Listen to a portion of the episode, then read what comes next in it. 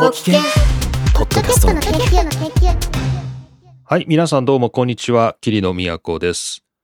桐野都のポッドキャストの研究第95回目をお送りします。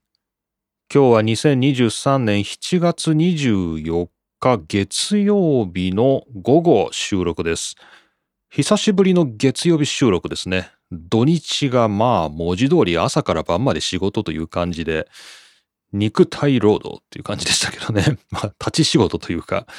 はい、とっても大変でした。まあでも、こうやって月曜日に収録することができてよかったです。さて、まあ細かい話はまたパーティータイムにもし時間があればということにしまして、早速一つ目の話題に行きたいと思います。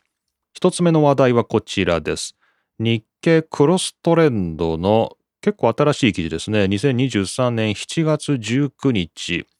Z 世代ポッドキャスト利用47%、急拡大の40億ドル音声広告市場という、まあこんな景気のいい記事がありました。えー日経クロストレンドさんは、まあ、マーケティングに結構焦点を当ててるメディアなんですかね。まあ、日経のメディアいろいろありますけれども、まあ、その中でもマーケティング、特にこれは、松本秀樹さんということが順番に書かれてますけれども、ラジオと音声のマーケティング活用の掟というですね、連載全9回のうちの4回目。これがこの Z 世代ポッドキャスト利用47%、急拡大の40億ドル音声広告市場というですね、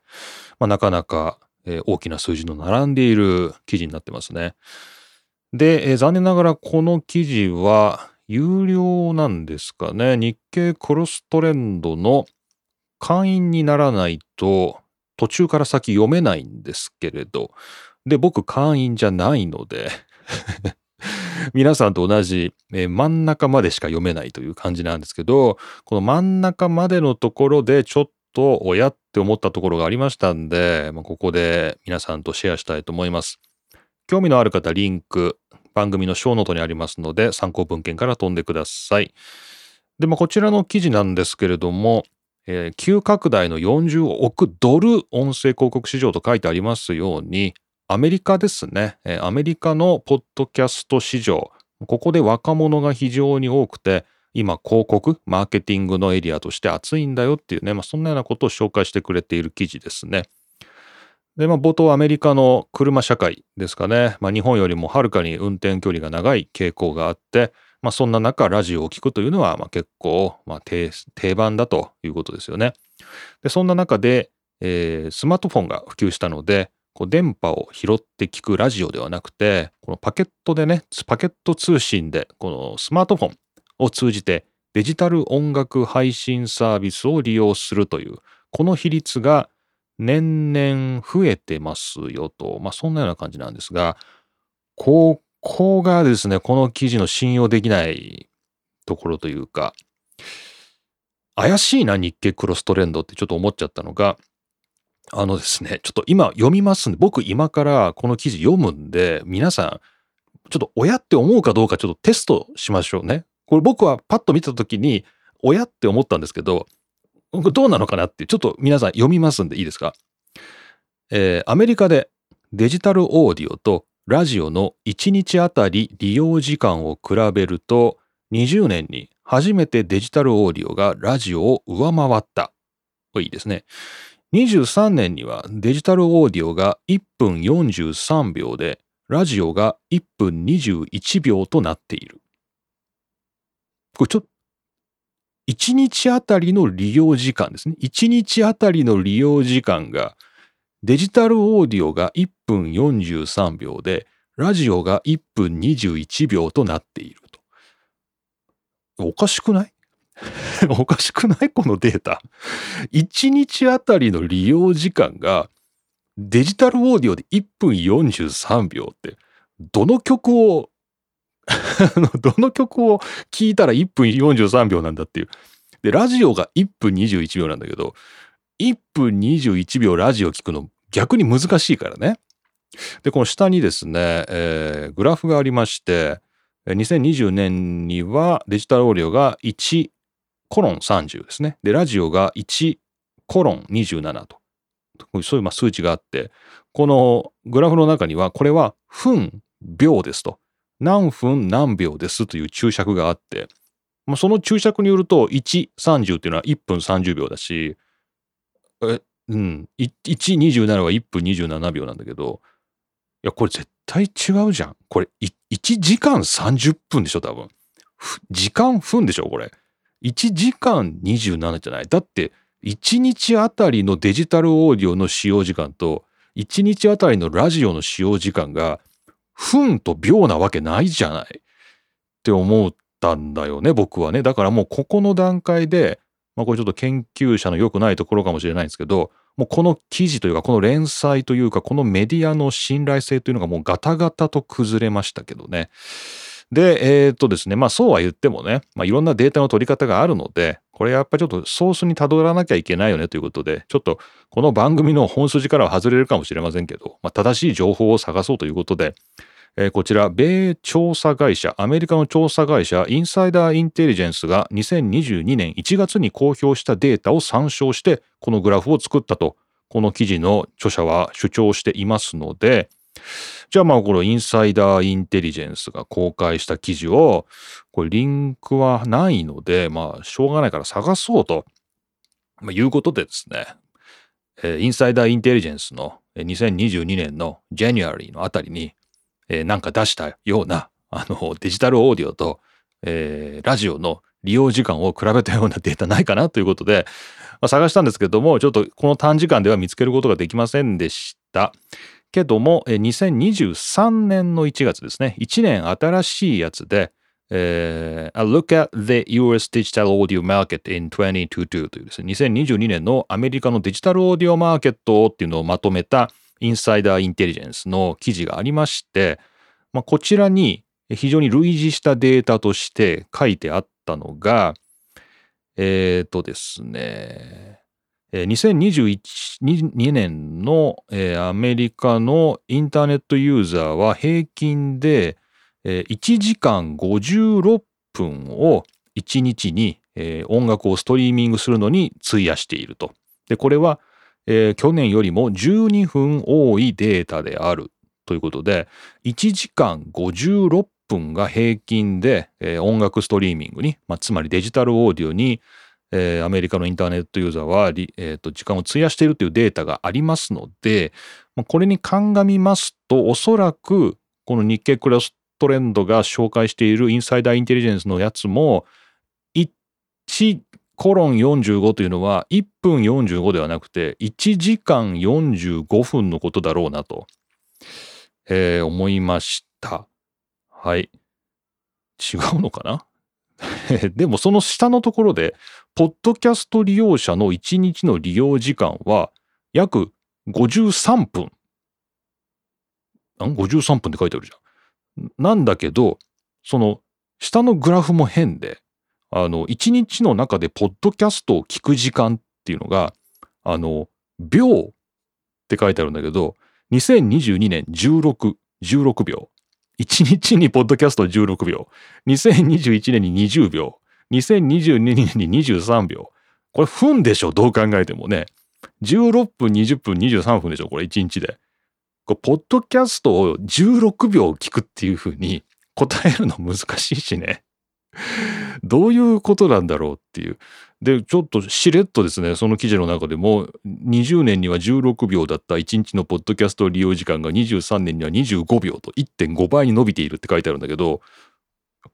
分じゃないこれ。分でしょって思うんだけど、まあこれ書いてる人、えー松本秀樹さんですか？シリコンバレー支局長というですね、肩書きが書いてありますけど、これね、書いてたら気づくでしょう。普通ってちょっと思っちゃいましたけど。すいません、ちょっと、キリのおこな感じでしたけど、別に怒ってるわけじゃなくてですね、不思議っていう、こな、なんでこういう風に理解したんだろうっていう、本当にデジタルオーディオのことこの人分かってんのかなとか、ちょっと思っちゃいましたけどね。はい。まあ、こんな感じでですね、えーまあ、この先の記事は読めないので、まあ、どれぐらい説得力が書いてあることがわからないんですけれども、まあ、ここまでのところは説得力ゼロどころかマイナスだなという、まあ、そんな記事が出ておりました。えー日経クロストレンドの2023年7月19日 Z 世代ポッドキャスト利用47%急拡大の40億ドル音声広告市場という、すごくこうなんていうのかな景気のいい、まあ、本当に景気のいいタイトルでしかも新しい記事だったのでかなり期待して、まあ、読み始めてみたんですけれど、まあ、大体ねこの広告市場でアメリカで調子がいいよというのはこの番組でもすでに何度もアメリカをソースにお話ししてますのでまあそういう現状を追認するような記事日本に紹介するような記事なのかなというような感じだったんですけれども、まあちょっとですねいやまあとねやっぱやっぱおかしいよね。1日あたりのデジタルオーディオの使用時間が1分43秒はないと思う。1時間43分だと思うんだよね。どうなんでしょうか？はい、えー、まあそんな感じで、えーまあ不思議な記事もあるなと思いましてちょっとご紹介してみました。これは日経クロストレンドさんにこう意見を送るべきなんですかね？これはねちょデータが違うんじゃないですかと。まあでもそこまでのねあの義理もないのでちょっと皆さんもし関係者の方おられたらもう一回ちょっと裏取っていただいて確認していただければなと思いますもし間違ってたっていうことならね、まあ、直せばいいしちょ僕の勘違いだっていうことであれば、まあ、こちら宛てにまたメッセージいただければと思いますまあ多分違う多分違うと思いますけどねこれねはい。ということで、皆さんもしよかったら確認してみてください。というわけで、一つ目の話題、まあなんというか、うんデータ自体の話でしたが、まあこんな景気のいい話、とりあえずメディアに踊っているということでご紹介しました。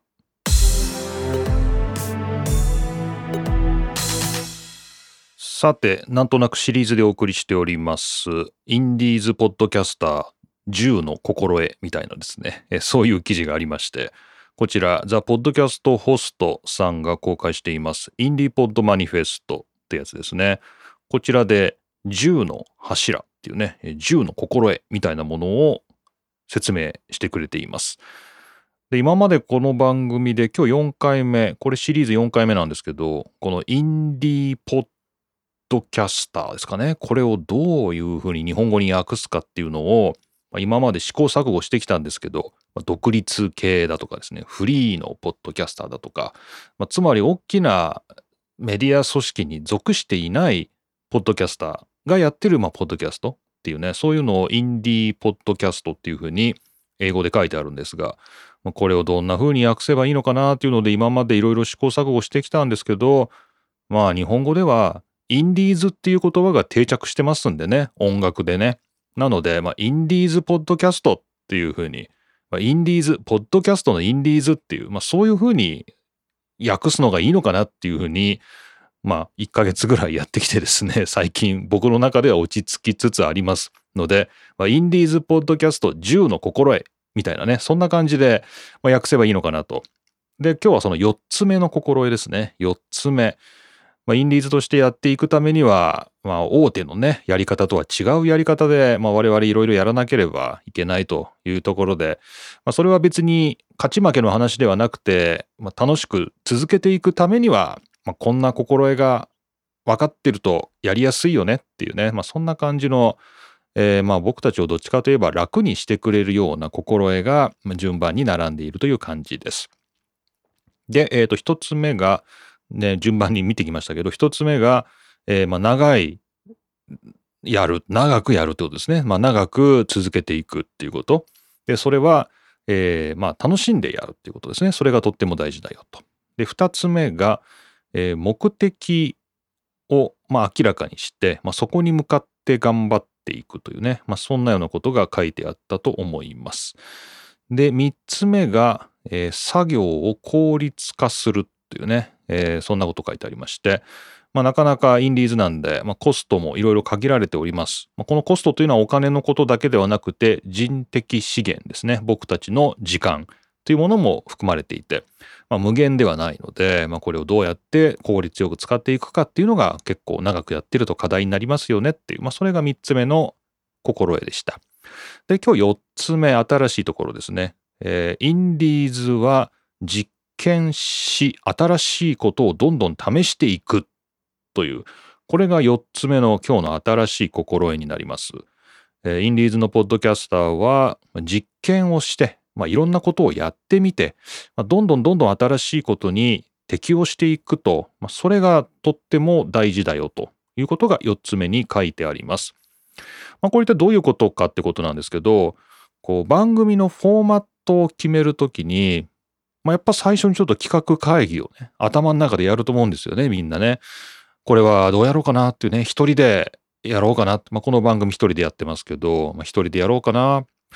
あ、でもやっぱりもう一人とか二人とか、こう共同の、なんていうんですか、MC を用意してね、三人でやろうかなとかね、そういう番組もありますよね。あとは一人でやるんだけど、インタビューをね、撮って、そのインタビューを流そうかなとか、あとは時折こうゲストを呼ぶというのもありだよなとかですね、いろいろなこうフォーマットがありえますよね。それが、まあ、例えば15分の番組にしようかなとか、30分にしようかなとか、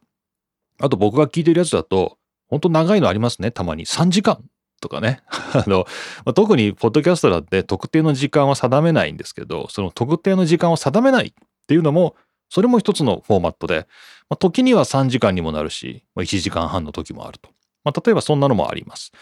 なんですけど、まあ、インディーズのポッドキャスト、これはあのラジオのいわゆる電波に乗っかっているものではないので、まあ、比較的自由にいろんなことを試していけるということで、まあ、常に変化し続けると。えー、フォーマットは確かに決めるんだけど、それはもうその時々で変えていっても全然いいよねっていうね、まあ、そんなようなことを書いてありました。えー、特に最初、ほとんどのインディーズのポッドキャスターはソロで始めると。まあ、一人語りでね、一人でやる。まあ、それは、このポッドキャストっていうのが、えー、自分一人で始めることができて、す、え、べ、てを自分でコントロールすることができると。まあ、そういう特徴があるので、ソロでやるっていうのは、まあ、理にかなっているわけです。まあ、ところが、まあ、ソロでやり始めてみると、まあ、なんだか壁に当たる時が来ると。限界に達するとこの記事では書いてあるんですけど、まあ、例えば、あるトピック、えー、なんでしょうね。例えば、まあ、映画でも何でもいいです。映画について語るポッドキャストを一人で始めたとしても、まあ、やっぱどこかで限界が来ると。その自分の知識とか、えー、自分の見てきた、えー、映画の、えー、限界が来ると。そうすると、何話そうみたいなことになってしまう。し、えー、なんか自分がその映画について語ってるのはいいんだけど、本当は映画っていろんな見方ができるメディアなので、もっと異なるものの見方、こういうふうにこの映画は見ることもできるんだよっていうね、もうちょっと別の視点も入れたいなとか、なんかそういうふうに思う時が来るかもしれないし、やっぱり映画って一人で語るよりも、まあ、2人とか3人でその映画についてワイワイ語り合った方が面白いんじゃないのかなっていうなんかそういう、えー、化学反応っていうんですかねこう何かこう別の要素と要素が混ざり合って全然別のものが生まれるっていう化学反応とか、まあ、相互作用とかなんかそういうものが欲しくなるかもしれないと。まあ、最初は一人で始めたんだけれどもちょっとこの番組のフォーマットを変えたいっていうね、そういうふうに思う時が必ずやってくるんだと言うんですよね。で、ちょっと面白いなと思ったのが、まあ、そういう番組の、なんていうの、そのコンテンツに関わるフォーマットの変更っていうのもあるし、機材を新しくしたら、これ面白かったんですけど、機材とかソフトとかアプリをレベルアップすると、これ2つ同時に取れるじゃんとかね。あの、このネットサービス使ったら遠隔地の人と4人でも5人でも同時に番組撮れるじゃないかとか、なんかそういう新しい機材とかテクノロジーに触れてこうインスパイアされると、これ新しいフォーマットいけるな、みたいな。なんかそういうこともあるんで、あの、常に実験して新しいことに。で、変化するっていうことを、まあ、恐れなくてもいいと。まあ、どんどんフォーマットは変えていいんじゃないかっていうんですよね。で、まあこうやって変わっていくっていうことはすごい健全なことだし、まあリスナーにとっても、まあずっとなんていうんですかね、同じことが続いているというのももちろん安心感、安定感につながるんですけど、まあすごい変わった体験がね、たまにできるとか、まあ今日から2人になるよとか、なんかそういうのも、まあリスナーにとっても決して悪いことじゃないんじゃないかっていうね、まあ、そんなような感じで、まあ、ガラッと変えるだけでもなく、まあ、微調整してちょっとずつ変えていく、フォーマットを変えていくみたいなことでも、まあ、どんどん新しいことを探っていければ、まあ、どんどん番組も続けていけるんじゃないかと、より楽しくね、やっていけるんじゃないのかっていうね、まあ、そんなようなことがここでは提案されていました。ま、これはどうなんでしょうかね？リスナーの皆さんにとっても、まあ、この番組でもたまに、コラボというかね、ゲストの方に出ていただくなんてことが、年に1回ぐらい この友達が少ないんでね、年に1回ぐらいあったりとかですね。えー、まあこの番組のフォーマットも変えましたよね。今年でしたかね。こう、まあ、雑談するみたいなのは後ろに回して、まあ、本題から話しましょうかみたいな。ちょっとフォーマット変えたりとか。まあ、確かにいろいろなことはやってはいますよね。でそういうことを、まあ、どんどんやっていいんだとね、やっていこうよという、まあ、そんなようなことが書いてあります。えー、で、このデータも出てますね。統計データ。これもなかなか面白くて、えー、番組をスタートするとき、そして、えー、50本以上エピソードが出ているとき、まあ、つまり長く続いていっている番組と始まったばかりの番組で、まあ、どういうフォーマットの番組が多いのかっていうね、そういうデータが出てまして、この始まった時ですね、番組が始まった時は圧倒的にソロ、一人でやる番組というのが多い。ほぼ半数が一人でやる番組として始まると。これ面白いですね。ところが、50本以上のエピソードが出ている、まあ、つまり長く続いているものは、ほぼ半分がインタビューですね。そうなんだ。最初始めた頃の番組の半数が一人でやっているソロなんですけど、50本以上エピソードが出ている、つまり長寿番組ですね。インディーズポッドキャストでも長く続いているものはほぼ半数がインタビューものだという衝撃的なデータが。まあこれは読み方としては、一人で始めた番組が途中でインタビュー形式とか複数の人数でやるものに変わっていくということもあるし、多分もっとあるのは、一人で始めた番組はやめちゃうんでしょうね。と、もうかなり早い段階で。あの、壁に当たっちゃって。一人で、確かに一人でポッドキャストって始められるんですけど、まあ、壁に当たるのも早い。だから一人で始めた番組すごい多いんだけど、途中でやめちゃうから、最終的に生き残るのはインタビューとか、複数の人数でやってるもの。まあ、そういうのが残るってことなのかなっていうふうに読みました。まあ、何にせよインタビューものというのが50本以上出ている、エピソードで50本以上出ている長寿番組では非常に多いですね。45%ぐらいですかね、がインタビューものだということで、まあ、これも、なんていうんですかね、決まったフォーマットがあるというよりは、まあ、やっていくうちにみんな新しいことを試しながら、どんどんスタイルを変えていくっていうことを示しているデータということでもま読めるのかなということでね、出てますね。はい。というわけで、インディーズポッドキャスター10の心得の4つ目ですね。4つ目。インディーズポッドキャスターは常に実験し変化していくのだということになっておりました。えー、まとめが出ています。1つ目。インディーズポッドキャスターの番組のフォーマットっていうものは常に変化していくものだというのが1つ目。ね。こう、凝り固まってね、絶対これだっていうふうに考えなくてもいいんだよっていうのは、ちょっとこう、救いになるかもしれませんよね。で2つ目、えー、ソロで始めるっていうことも、これもいいことで、えー、コンテンツを完全に一人で自分で、えー、考えてコントロールする。そして自分の経験や専門性を生かすことができるという意味で、まあ、ソロで始めるということは、やっぱりインディーズポッドキャスターにもメリットがあるとただ、まあ、3つ目の、えー、まとめですけど、まあ、やがてソロでこう壁にぶち当たると枝分かれしていくと、まあ、そういう中でいろんな視点を取り入れたり、まあ、いろんな相性のいい人と、まあ、こう化学反応を起こしたり、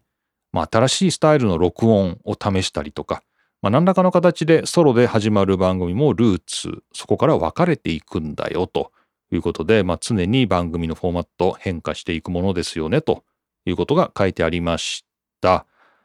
はい。というわけで、4週にわたってお送りしまして、今回4つ目の心得になりました、ザ・ポッドキャストホストが公開しているインディーポッドマニフェスト、インディーズポッドキャスターのためのマニフェスト、今日は10個のうちの4つ目をご紹介しました。というわけで、はい。だいぶ長く喋ってしまいましたけど、この後はじゃあパーティータイムということで、皆さん時間の許す限りお付き合いいただければと思います。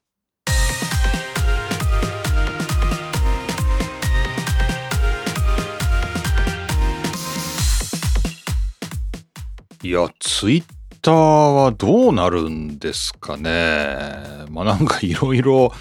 日々ね、ひ、なんて、仕様変更ですか？こう、なんていうんですかこう今までできたことができなくなるとかね。なんか、ここからは有料ですよとかですね。まあいろいろツイッターに関しては、まあネガティブなものもポジティブなものも、まあいろんなニュースが流れてまして、まあ日々、まあ、使っておられる方はね、不安になってたりするのかなとかね、ちょっと思ってるんですけど、この、今度名前が変わるんですか ?twitter.com が x.com になるんですか ?x っていう、ツイッター、元 x、カッコ、元ツイッターみたいな感じになるんですかね ?x というメディアになるらしいんですがおー、わけがわからないですけど。あの、まあ、ツイッターね、これね、僕思うんですけど、このポッドキャストもラジオもなんですけど、ツイッター依存率すごい高いんですよね。この番組の運営でね。まあ、さっき、インディーズポッドキャスターのね、心得で、番組のフォーマットがという話をしましたけど、このポッドキャストの双方向性ですか？これリスナーとこのホストのやり取りっていうところで、ツイッターに依存してる率っていうのは非常に高いと思うんですよね。まあ、ハッシュタグ使ってリスナーがなんかお題に対してつぶやいたものをこう DJ が拾っていくっていうものもあるし、まあ、お便りっていうねメッセージをまあ送るっていうのもあるし、まあ、何にせよこの Twitter をめちゃめちゃ使っている番組が多いような感じがしてましてこれ Twitter なくなったら実は音声メディアが困るのではっていうねなんか思いません？なんか別に SNS っていうんですか、こう文字ベースのソーシャルメディア使ってる人たちは、まあ僕も含めてですけど、あ、じゃあもうこれからはマストドンに行きますとか、まあ、僕はマストドンが非常にいいなと思ってるんですけど、まあ、マストドンにしますとかですね、ブルースカイにしますとかですね、あとスレッズですか？スレッズに行きますとか、まあ、なんなら mixi に戻りますとか、まあ、文字ベースのそのソーシャルネットワークを文字で使ってる人たちは、文字なんで、まあ、じゃあ他のサービスにみんなで移行しましょうみたいなことは全然いいと思うんですけど、音声メディアですね、ラジオとかポッドキャストでツイッター使ってる場合っていうのは、これめちゃめちゃ困りますよね、多分。じゃあ皆さん番組のハッシュタグをつけて、みたいな、つぶやいてくださいみたいなのを、これからどこでやればいいのかなっていうのは、どれに移行するかっていうのは、ちょっと絞れないですよね、これ。で、残念ながら、このマストドンというのは、このハッシュタグで拾って検索していくっていうのが非常に構造上苦手なメディアでして、ツイッターのようにはいかないんですよね。僕とフォロー関係にあれば、ハッシュタグで僕も全部皆さんのハッシュタグ拾えるんで、まあ、ぜひマストドン使ってる方は、あの、マストドンソーシャルにあるキリノのアカウントですね。まあ、そちらをフォローしていただいて、もう僕もフォローし返しますので、まあ、そこでつぶやいていただければなと思うんですけど、まあ、マストドン向いてないですね。で、スレッズもこれ検索できるようになるということなんですけど、まあ、まだできないんですか？できるようになったんですか？まあ、ちょっと使ってないからわかんないんですけど、まあ、スレッズ、まあ、なん中身でね、結構検閲されるというか、ね、政治的なことは書いちゃダメとか、まあ、いろいろなんかあるらしく、えー、まあ、スレッズもね、あんまり向かない番組っていうのもあるのかなとか思ったりとか、ね、ブルースカイ、誰が使ってんだ？みたいなですね、ことがあって。これはもう放送局はもちろんですけど、まあ、インディーズポッドキャスター、まあ、なんかその自分たちのそのソーシャルメディアみたいなものをちょっと考えなきゃいけないのかなっていうね、なんかそんなような、まあ、なんか流れ来てますよね。これ、ツイッター X ですか ?X になってね、これ、今まで通り使い続けることができるのかっていうのは結構シビアな問題だよねっていうのが思って、また、なんだろう、お便り文化来ますか？メール。もう E メールしかないですよね。信じられるのは E メール。もう E メールしか勝たんっていうですね。E メールの時代がまた戻ってくるのかなと。E メールしますか？もうこの番組もね。もう E メールでしょうか？もういつまでも使い続けることができるのは E メールなんですかね。ただまあ Gmail とかね、Google のとかなったらまた Google がね、いつそれをね、やめるかとかなるんで、えーまあ、独自ドメインで、まあ、ホストするメールアドレスを、まあ、ちゃんと自分でルーティングしてそこで受け取るっていうのがそれが一番いいのかもしれないですけどね。はいまあそんな感じで意外とこう音声メディアですねラジオポッドキャストも文字に依存している文字のコミュニケーションに依存している部分結構あるんで怖いですね。これある日ツイッターが使えなくなるハッシュタグ文化っていうのがラジオとかポッドキャストで拾えなくなっちゃうと結構厳しいんじゃない？特にこう小規模なラジオ大規模なラジオラジオ結構辛いでしょうねこれね。ツイッターなくなるとね。なんて思ったりしております。はい、えーというわけでこの番組のやり取り皆さんマストドン使いましょう。ね。えーキリノのアカウント、えー何でしたっけ？マストドンソーシャルという方ですね。僕のオープンな方。マストドンソーシャルにあります。えー LHR385 宮古ですね。ロンドン宮古で。LHR385 というものがマストドンソーシャルという世界最大規模のマストドンのプラットフォームにアカウントを作ってありますので、まあ、皆さんどこからでもいいんですけれども、こちらフォローしていただいて、まあなんか一言二言こちらに向けてつぶやいていただければ、まあ、こちらからフォローしてみたいな感じでね、あのマストドン使っております。まあ、他、Google のフォーム、あとマシュマロ、まあいろいろあります。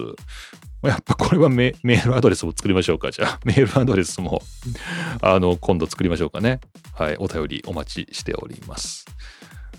はい。というわけで、まあ、パーティータイムこんなところで、えー、霧の都がお送りしました。まあ、今回は1日遅れて月曜日の配信ということになりましたけれども、引き続きやっていきたいと思います。